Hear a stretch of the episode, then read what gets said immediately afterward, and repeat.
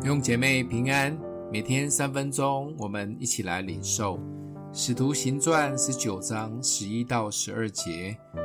神借保罗的手行了些非常的奇事，甚至有人从保罗身上拿毛巾或围裙放在病人身上，病就退了，恶鬼也出去了。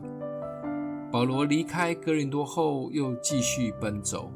到了以弗所，短暂的停留后，按圣灵的感动留下百基拉夫妇后，自己又回到耶路撒冷及安提阿，喘息了一下，就开始了第三次的宣教旅程。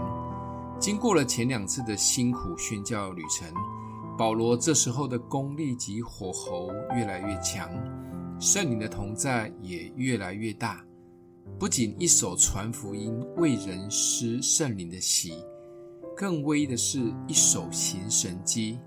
圣经记载更夸张的是，保罗身上的毛巾、围裙都有神力，凡碰到的人病就退了，恶鬼也出去了。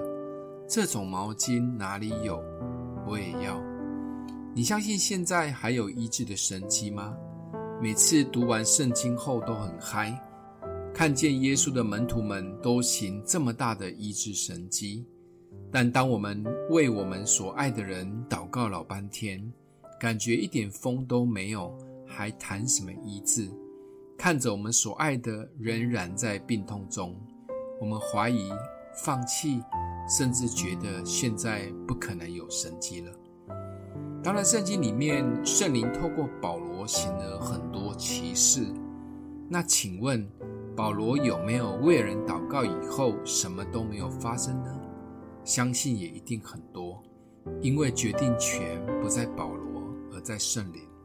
当然，保罗为了福音的缘故，可以经历圣灵的大能，也回应耶稣说的大使命。当我们去传福音的时候，他就要与我们同在，直到世界的末了。说真的，保罗并不会在意有没有神迹。他在意的是灵魂有没有得救，因为神迹是一时的，救恩是永久的。保罗永远知道重点。想一想，我们有太专注神迹超过救恩吗？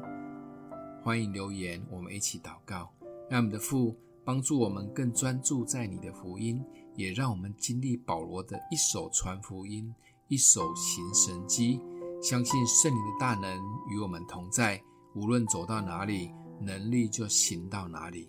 奉耶稣基督的名，祝福你哦。